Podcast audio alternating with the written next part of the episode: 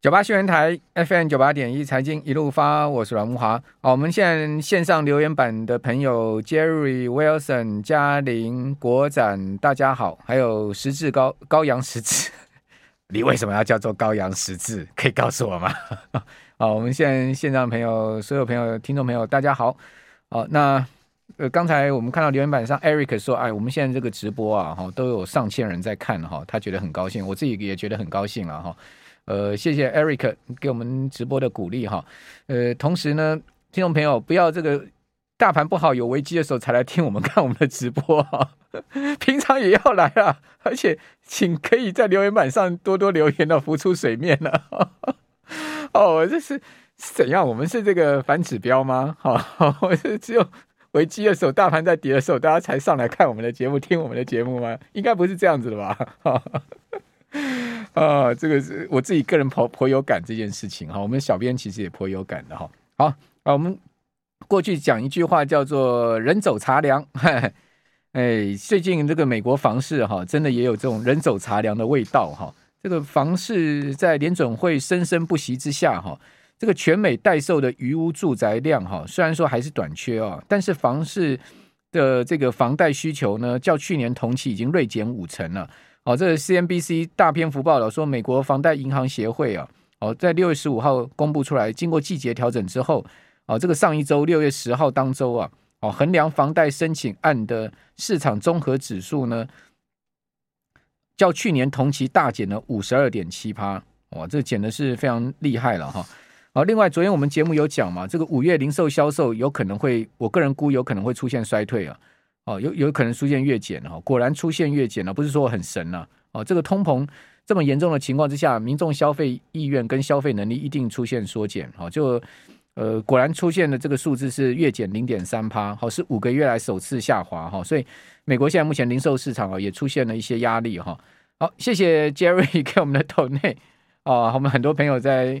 上面帮我们浮出水面了哈，谢谢大家。我一讲，大家都浮出水面了哈。好，我们赶快来用视讯连线的方式来请教。呃，我们用电话连线的方式来请教群呃红利投信投资策略部的邓胜明副总经理。邓副总你好。主持人好，各位听众大家晚安。好，那我们视讯连线有稍微有一些状况哈，所以我们改成电话哈。好，那邓副总，这个联总会。升息三嘛，好，我个人不意外，你会意外吗？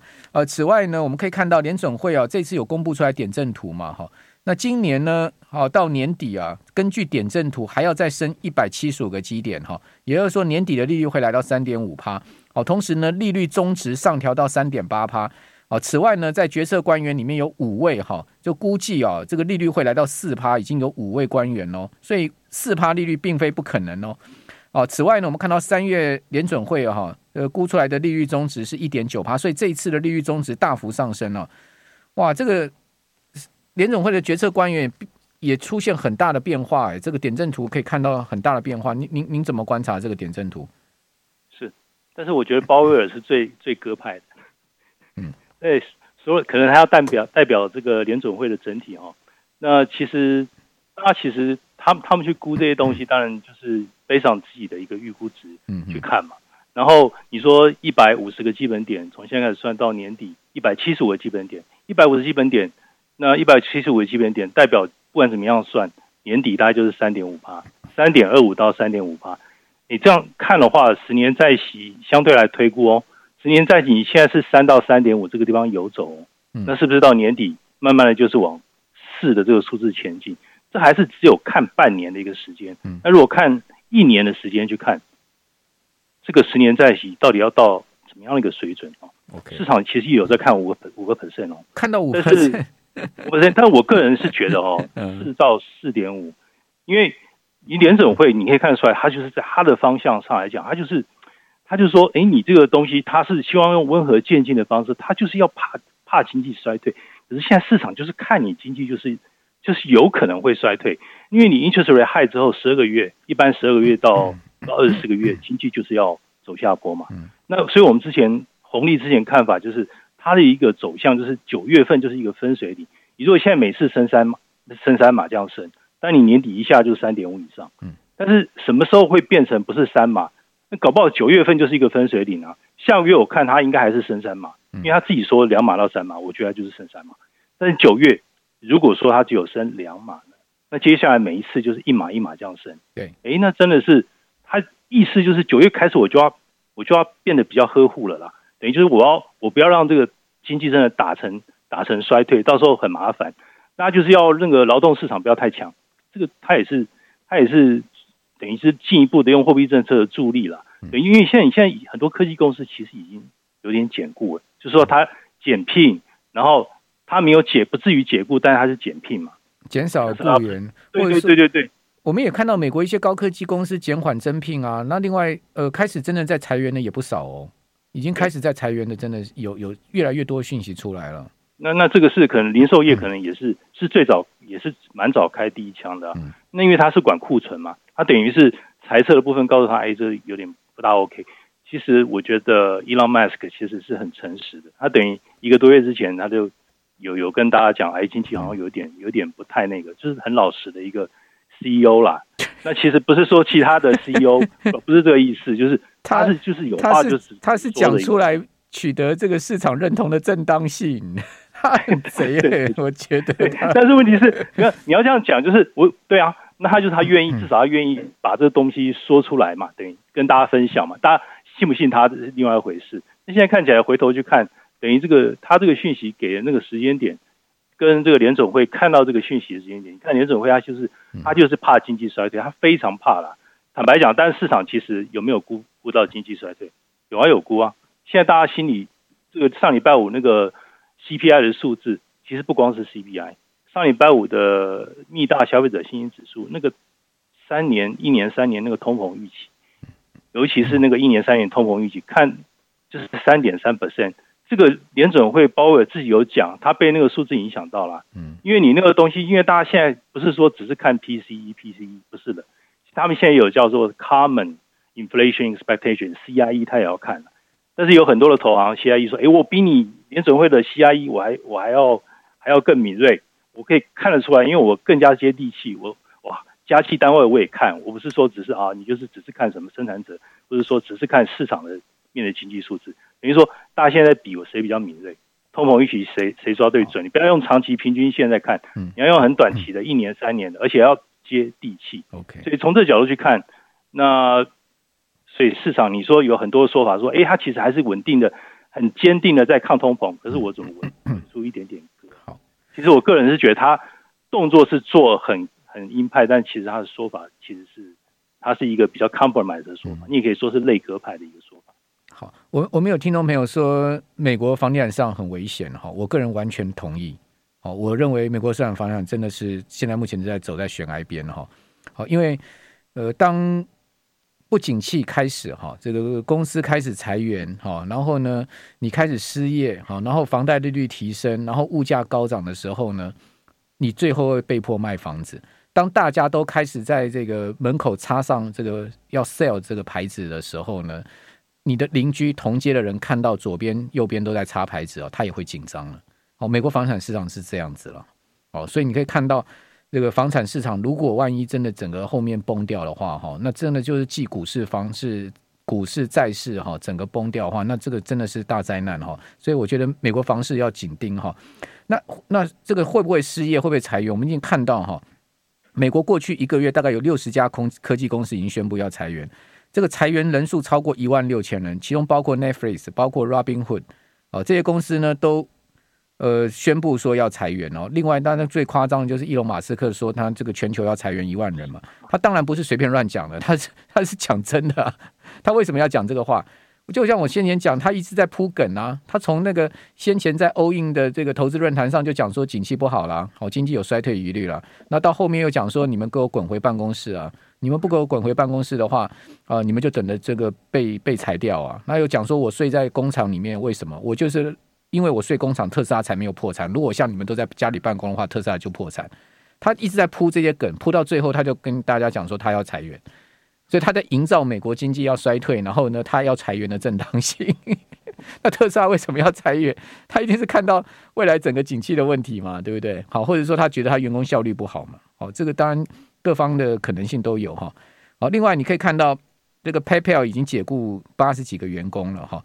那另外包括微软 Salesforce 就 CRN，还有 Meta 就脸书、Twitter、NVIDIA，好，还有 Snap、Uber、Coinbase，哦，这些公司呢都全部都要冻结跟减减少招聘人。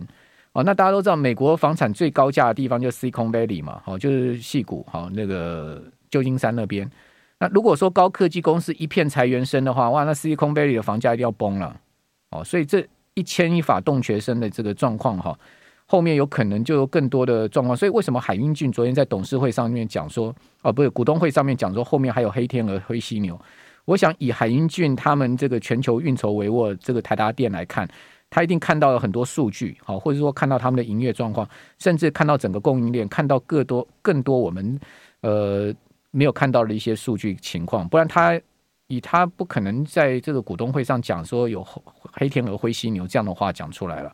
好，那我们这边先休息一下，等一下回来哦。这个呃，邓副总有两篇报告，高盛的两篇报告要跟我们来谈一下。好，我们这边休息一下。九八新闻台 FM 九八点一财经一路发，我是阮慕驊。哦，我看到华尔街现在哈一些人对鲍尔的批评哈，这个真的是史史上仅见。也就是说，过去联准会主席啊，再怎么样啊，这个市场对他的批评也会含蓄跟保守一点，然后不会这么直接、赤裸裸的直接用，已经是几乎是用骂的这样子在在讲鲍尔哈，就可见鲍尔现在目前整个 credit 哈，在整个华尔街已经 crash 了哈。就包括这个新债王刚拉克哈，他先前不是在升息前讲嘛？如果说他是这个以他的 opinion 哈，联总会应该一次升息到三趴，哦，就升二二百二十五个基点，哦，二百二十五个基点。我我跟大家讲说什么叫做一个基点呢？一个就是一个 B B P，我们叫 base point，哦，basic point，哈，呃，就就是呃一一百个基点就是一趴了。哦，一百个基点就是一趴，所以我们讲说二十五个基点叫做一码，哈，就是零点二五个百分点。央行今天升半码是升零点一二五个百分点，就是十二点五个基点。哦，这样先这个 简单的，呃，不算科普哈，这个财经科普是是？哦，跟听众朋友报告一下。好，那呃，那那。那刚拉克直接酸鲍尔说呢，他是非常短视、自相矛盾。那这种直接对联准会主席这样子、这样子校正哈，这样校正的话哈，是真的是很少见了。可见就是说，现在华尔街的人已经不把鲍尔放在眼里了。为什么？因为他已经不断的错判情势，不断的误判情势，一直在误判嘛。直到他昨天记者会，就今天清晨记者会出来，还讲说两趴通膨定锚哦，还说呢联准会要先发制人。他完全就已经落后这个殖利率曲线，他已经完全落后曲线了。怎么叫做先发制人呢？所以真的就是自相矛盾。我也认同冈拉克说法。至于说是不是短视，这个我不知道了。好，那我想他某种情况可能鲍尔他也很无奈了。哈，那，也有他可能无奈的地方。哈，好，那我们继续来请教红利投信投资策略部的邓胜明邓副总。哈，邓副总，这个高盛怎么看呢？这两篇报告也是在讲这个利率的问题。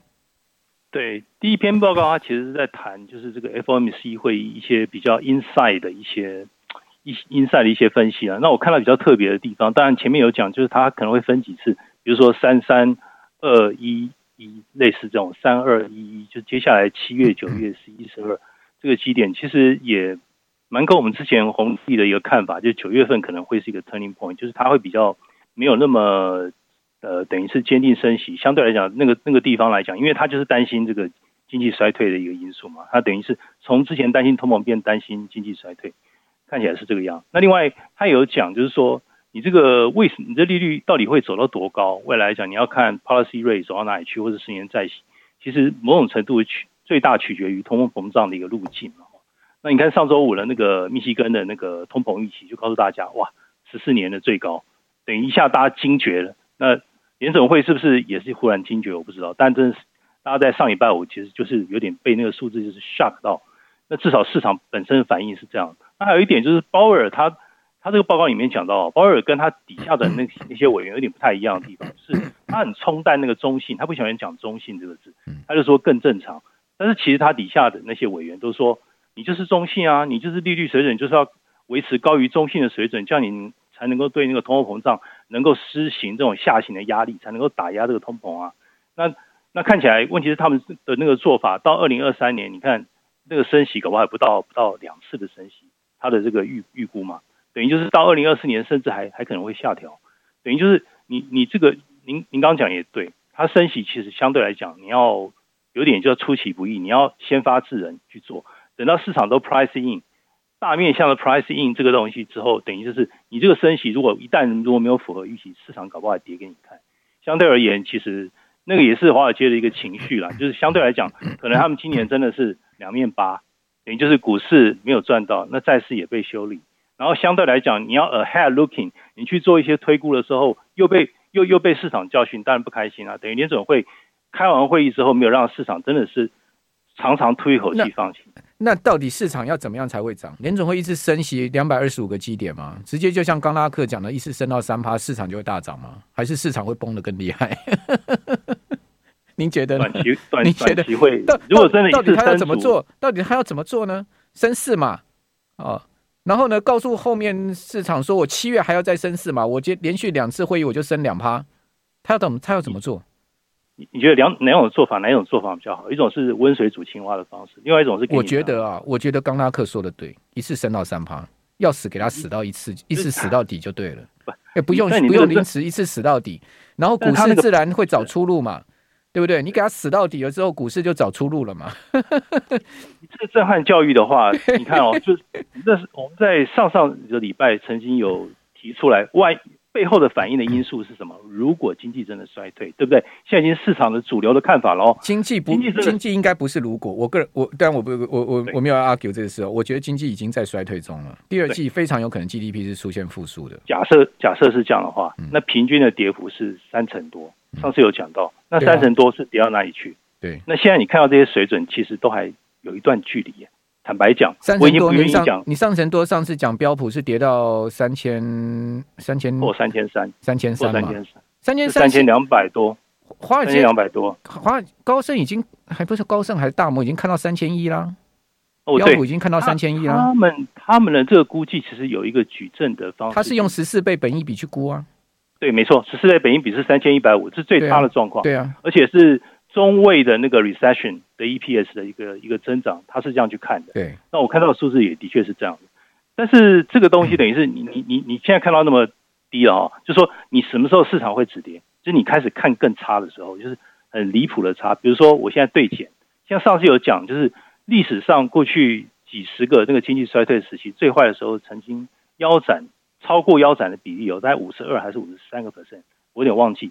但如果这样去看的话，四千八腰斩是多少点？这个不是三字头，这个是最差的一个状况，而且是本一比削峰到最低的一个水准嘛。这就是那个高盛的那个矩阵去去估出来这个水准嘛。那什么时候会止跌？就是你开始有一些很很极端的预估值出现，然后市场完全没有人想低接，不跟你玩了，然后也都看得很保守了，都完蛋了。现在看起来市场并没有，而且大家不喜欢对那个鲍威尔的方式，就是你用温水煮青蛙。我我觉得市场什么时候止跌哦？我个人的经验提供大家参考哦。呃，也跟邓副总讨论一下。第一个哈，如果以台股来讲，成交量一定要大缩，甚至缩到一千亿以下，就是成为日均量。大家不要讲我太悲观哈。哦，我我永远不悲观，我只是根据我的经验值来讲，因为去年的这个日均量是四千亿。那头部量跟这个低点量哈，说个说个四分之一很正常嘛，哦，就量你还不是说不够，哦，就代表市场还有人天天想玩嘛。那第二个呢，就是那些死多头啊，就是说那个到最后那些多头都没声音了，市场完全一片死寂，完全这个呃躺躺平了，哦，所有人都躺平了，连连最看多的人，最最坚持多头堡垒的人都都没声音。他也许还看多，他也许继续买，但他也不敢讲了，他也没气可以吭了。哦，那这个是第二个讯号，第三个讯号是什么呢？第三个讯号就是你看到真正经济衰退，连续几季，甚至三季、四季、五季，然后呢，呃，所有人都唉声叹气，开始大企业裁员，拼命都弄，所有都是利空坏消息，个裁员裁到不行了那样子的，差不多了，大概这几个讯号，我觉得了。那但我我不知道会不会到那个地方，我只是说，如果他真的是一个走到这种悲观情境，就或者说这种这种负面情境的话，如果是这样子，啊，那我不知道会不会这样子了。反正我们就 wait and see 嘛。那邓总，您您的经验值呢？我我是觉得就是市场等于就是全面的悲观，然后下跌的速度越来越快，滚动式调整。其实我觉得好像已经在发生了。我觉得就是它是一个。你事实上是一个现在进行式在在在发生。那你看这个礼拜礼拜呃应该是礼拜五吧？这礼拜五六月六月十七就是明天，明天晚上，明天晚上是一个四无交易日啊。那按照我们这边做了一个统计哦，就是过去等于就是四无交易日结算的话，上半年两次通常跌的几率比较高，这个没有预测的一个效果。但通常来讲，这个数字是仅供参考的，当做一个统计数字。下半年碰到四无交易日的时候，比较有机会。嗯，就是一年四次嘛，那下一次就是就是明天。明天，明天的话，嗯，对，四五日。那通常有一个情况哦，过去几十次，通常它的一个交易量会暴增，对，至少一倍到一倍到两倍以上。对，一定会量一定会暴增，是不是会大跌？等于就是那个时候，如果说量如果大增，然后又出现比较大的一个。跳空性的下杀的话，大家就注意看，那等于这个指数的一个下滑可能会非常的快。嗯，相对来讲要看看这样从，但是现在联准会大家不开心就是联准会不把话一次说完嘛，好，就是邓副总，谢谢您。